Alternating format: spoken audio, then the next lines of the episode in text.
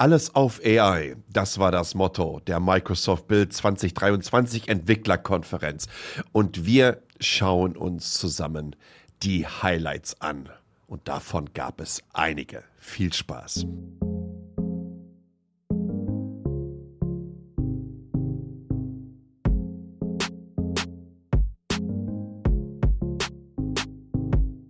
Willkommen zu einer neuen Ausgabe von Metacheles und es ist wieder mal AI, AI und noch ein wenig AI.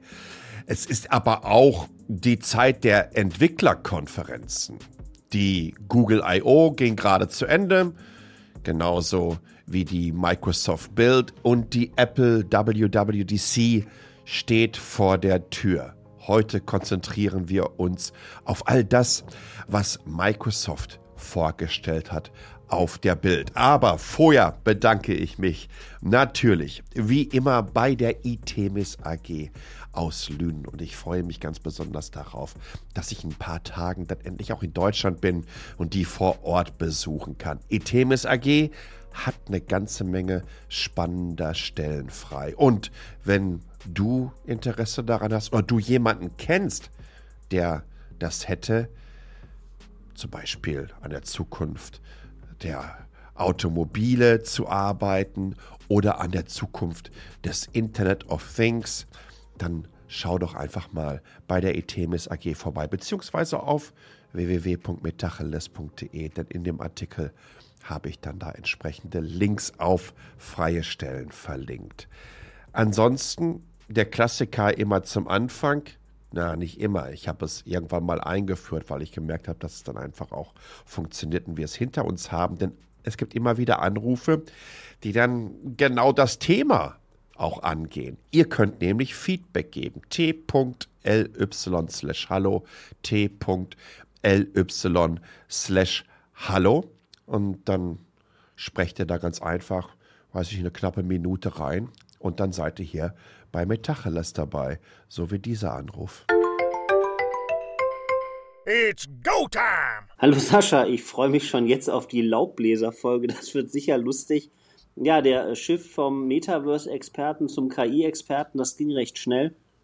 Ich glaube, ähm, viele lassen außer Acht, dass das KI-Thema durchaus das Metaverse wahnsinnig befeuern kann. Also wenn wir daran denken an virtuelle Assistenten, oder das, das Thema barrierefrei, wenn wir darüber nachdenken, dass wir vielleicht in Indisch etwas reinsagen und auf der anderen Seite kommt es in Holländisch raus. Das kann alles die KI in simultan. Das, wenn das mal verstanden ist, kann da extrem viel passieren. Ja, Apple hat jetzt die Chance, das Ganze wieder ähm, für die für die Masse ähm, für die Masse attraktiv zu machen wollen wir mal hoffen, dass sich viele die Brille nicht einfach nur als Statussymbol äh, kaufen, so wie das ja. äh, bei iPhone immer gern mal passiert. Ähm, ansonsten äh, danke für die unterhaltsame Zeit und äh, viel Spaß bei deiner äh, Kur und viel Erfolg. Besten Dank. Tschüss. Ja, vielen, vielen Dank. Und du hast hier was ganz, ganz Wichtiges gesagt.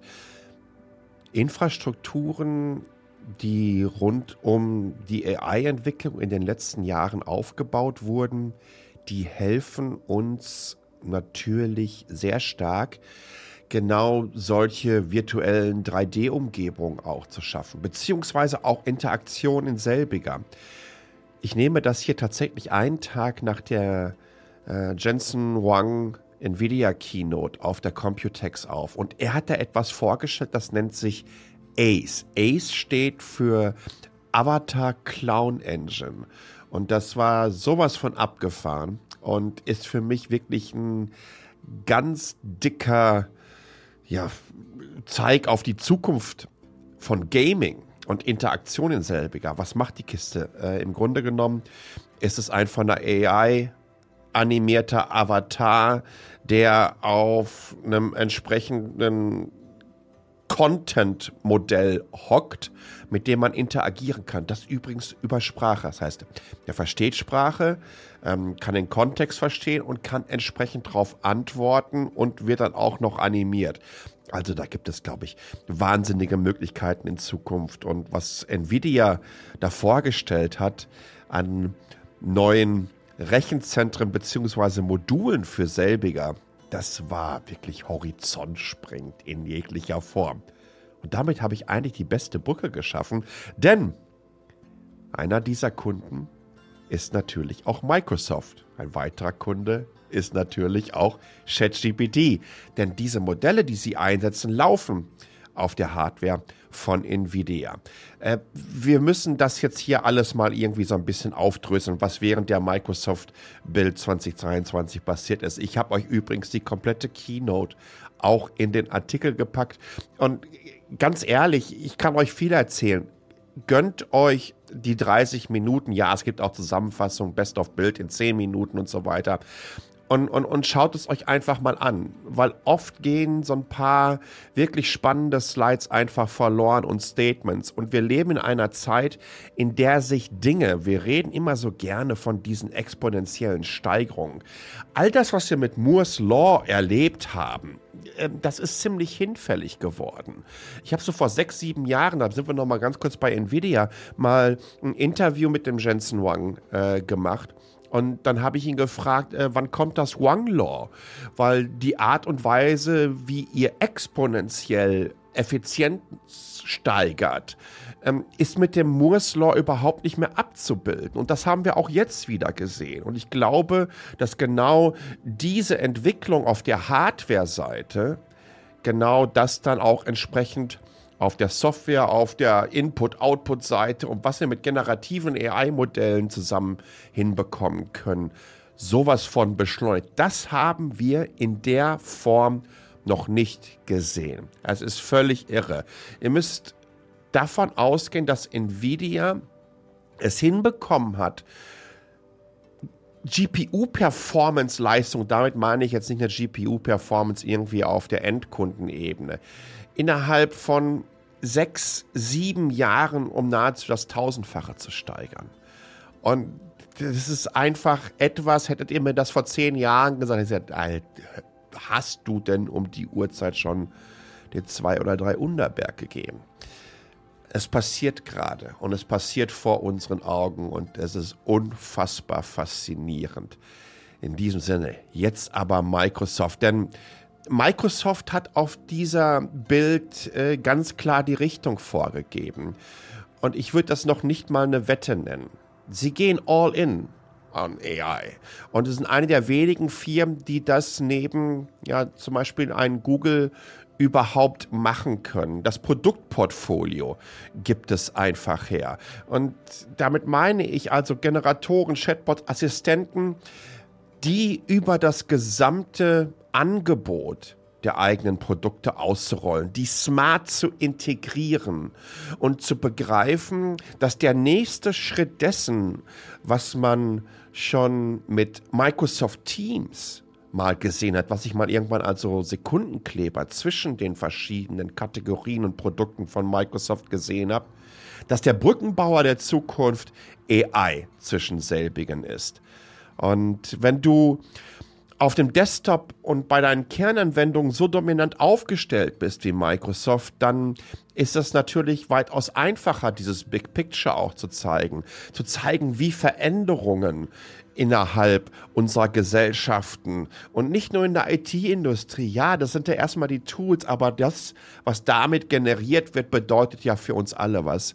Und äh, das war wirklich absolut faszinierend.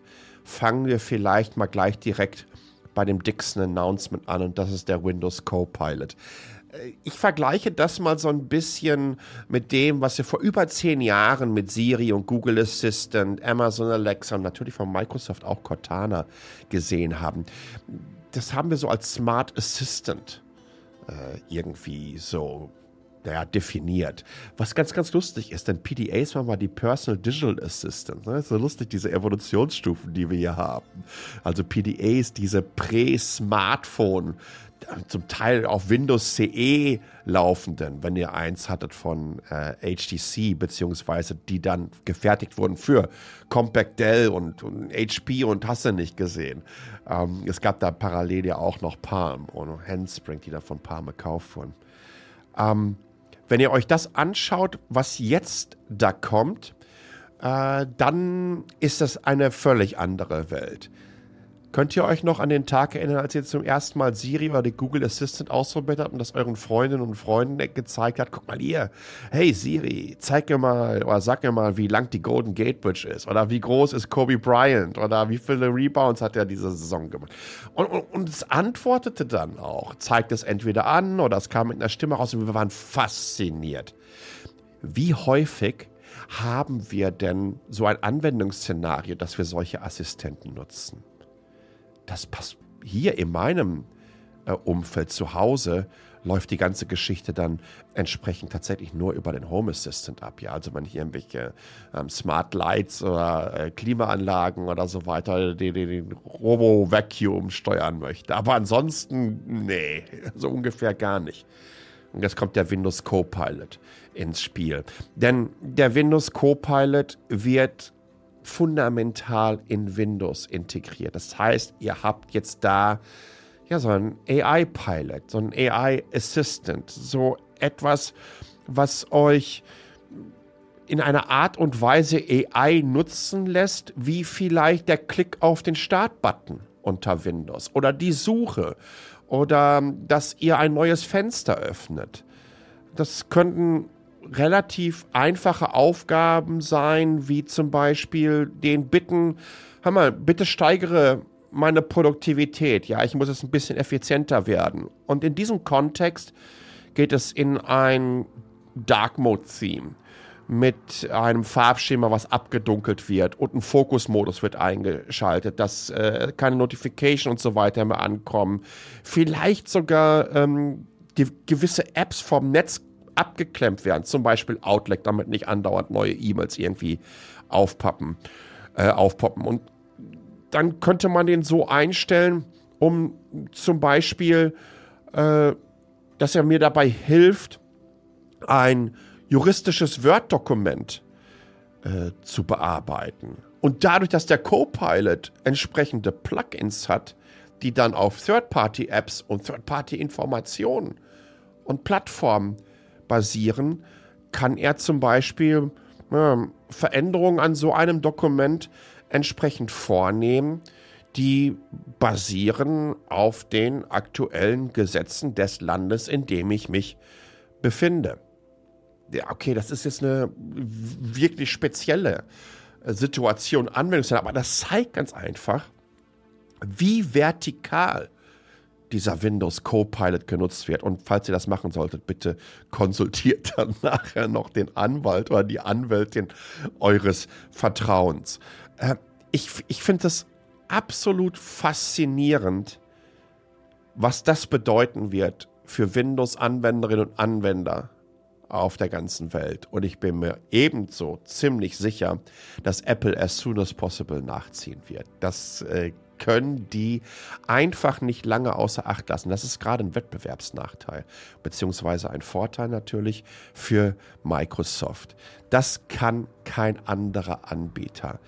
Ähm, sagen wir mal so, suchen war gestern, machen lassen ist heute.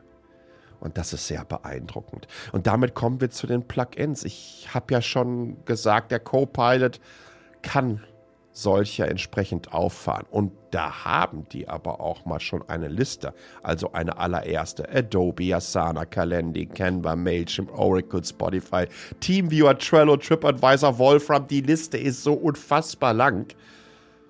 Und ihr könnt euch sicher sein, dass wahnsinnig viele in kürzester Zeit hinzukommen werden. Das Dingen nimmt Fahrt auf wie nichts anderes, was wir in den letzten Jahren gesehen haben. Nächste Ankündigung. Bing ist die Suchmaschine von ChatGPT. Jetzt wissen wir natürlich alle, ob der Partnerschaft und der Kooperation, die vielen, vielen Milliarden US-Dollar, die Microsoft auch in ChatGPT reingepumpt hat. Und das macht natürlich Sinn. ChatGPT sagt, hey, vielen, vielen Dank. Äh, dann nehmen wir mal Microsoft Bing und das wird einen Schub geben für Bing bezüglich der aktiven Nutzerzahlen pro Monat. Und ich habe da überhaupt nichts gegen. Ich glaube, je mehr Wettbewerb Google da endlich bekommt in dem Bereich, umso besser für uns alle. bleiben wir dann noch mal, ja, jetzt versuche ich eigentlich die Schnittmenge aufzumachen, denn wir gingen jetzt gerade in Richtung Suche. Für die Suche brauche ich den Browser. Wir kommen von dem Copilot, also passt es ganz gut. 365 Copilot für den Edge-Browser. Ihr habt dann so eine Seitenleiste im Browser selber drin und dann könnt ihr direkt auf den Copilot zugreifen. Und das wird jetzt auch wiederum spannend, denn der versteht natürlich die Inhalte der Webseite und kann die aufnehmen, inhalieren, um Kontext für Projekte in Microsoft 365 Anwendungen wie Outlook, Word, Excel und so weiter ähm, zu schaffen. Ihr stellt euch mal vor, schnell den Inhalt einer Seite in einer E-Mail verfassen, Daten zu einer Tabelle hinzufügen, Statusaktualisierung auf der Grundlage von Chats erstellen und, und, und, und, und. Und es gibt natürlich auch noch wieder Plugins. Denkt auch da wieder mal drüber nach. Das kann wirklich.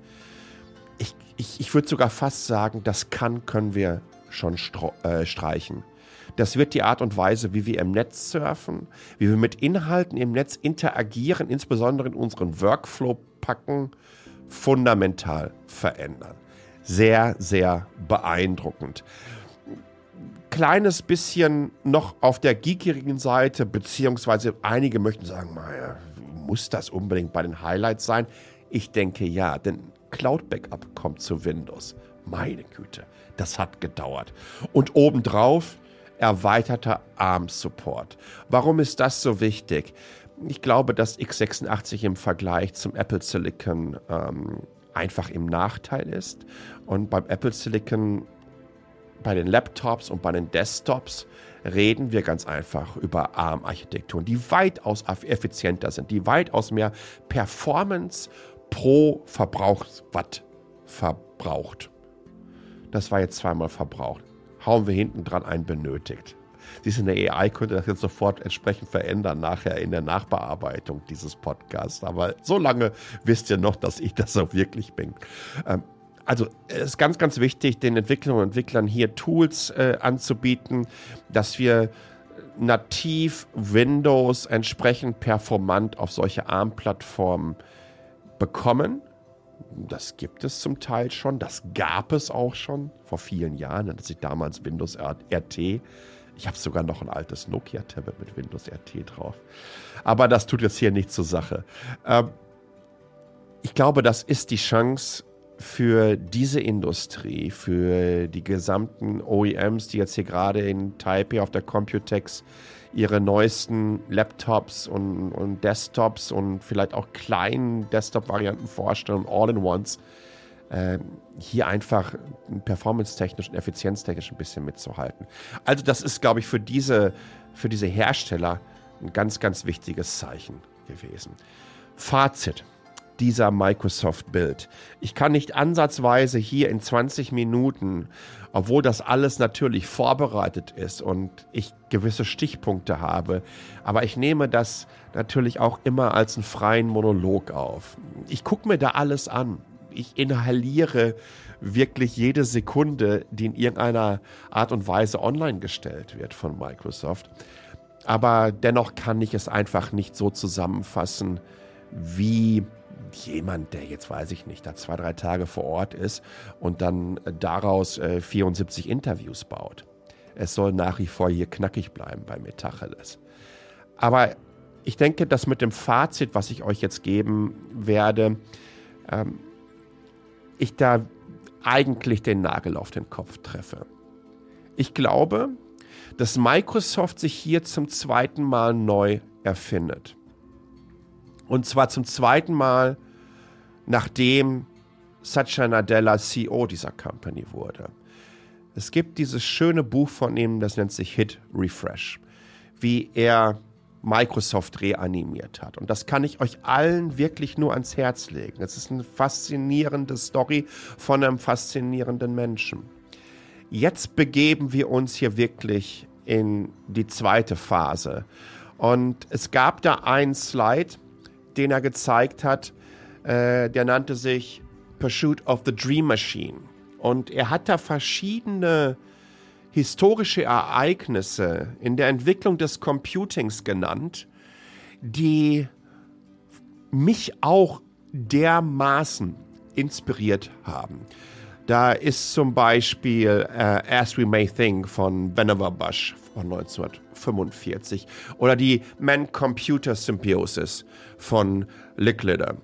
Aber für mich eine der faszinierendsten Tech-Demos aller Zeiten, das ist natürlich Douglas Engelbart, The Mother of All Demos. Da könnt ihr euch ansehen, wie der 1968 ganz einfach all das gezeigt hat, wie wir heutzutage Computer nutzen.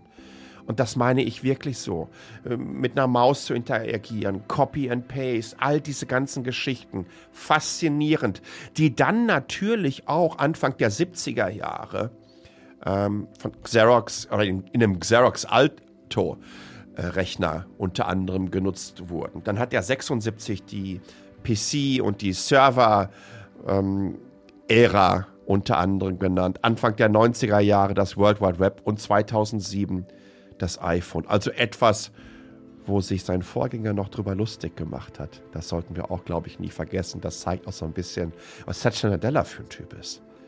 Und dann steht da 2022 ChatGPT. Und genau das ist es. Wir reden hier über 80 Jahre Computing History auf einem Slide. Und der letzte Punkt ist ChatGPT.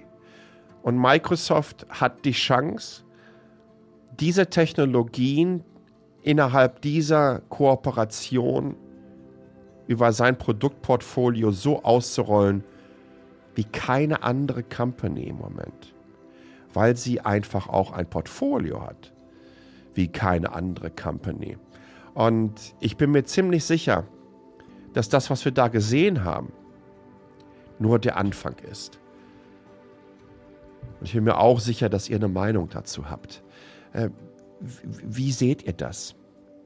Wie seht ihr das, wenn wir die Möglichkeit haben, Produkte zu nutzen, mit denen wir tägliche Effizienz, aber auch Kreativitätssteigerungen erleben? Und man kann natürlich jetzt sagen, Computing und Personal Computing und Cloud Computing und all das, was wir machen und all das, was Companies wie Adobe und so weiter geschaffen haben, was wir mit den ersten ja, Music Maker äh, an unseren Rechnern schaffen konnten. Aber natürlich auch, was Plattform- und Distributionskanäle wie YouTube und Spotify für uns bedeuten, dass das natürlich auch Kreativitätsbooster sind.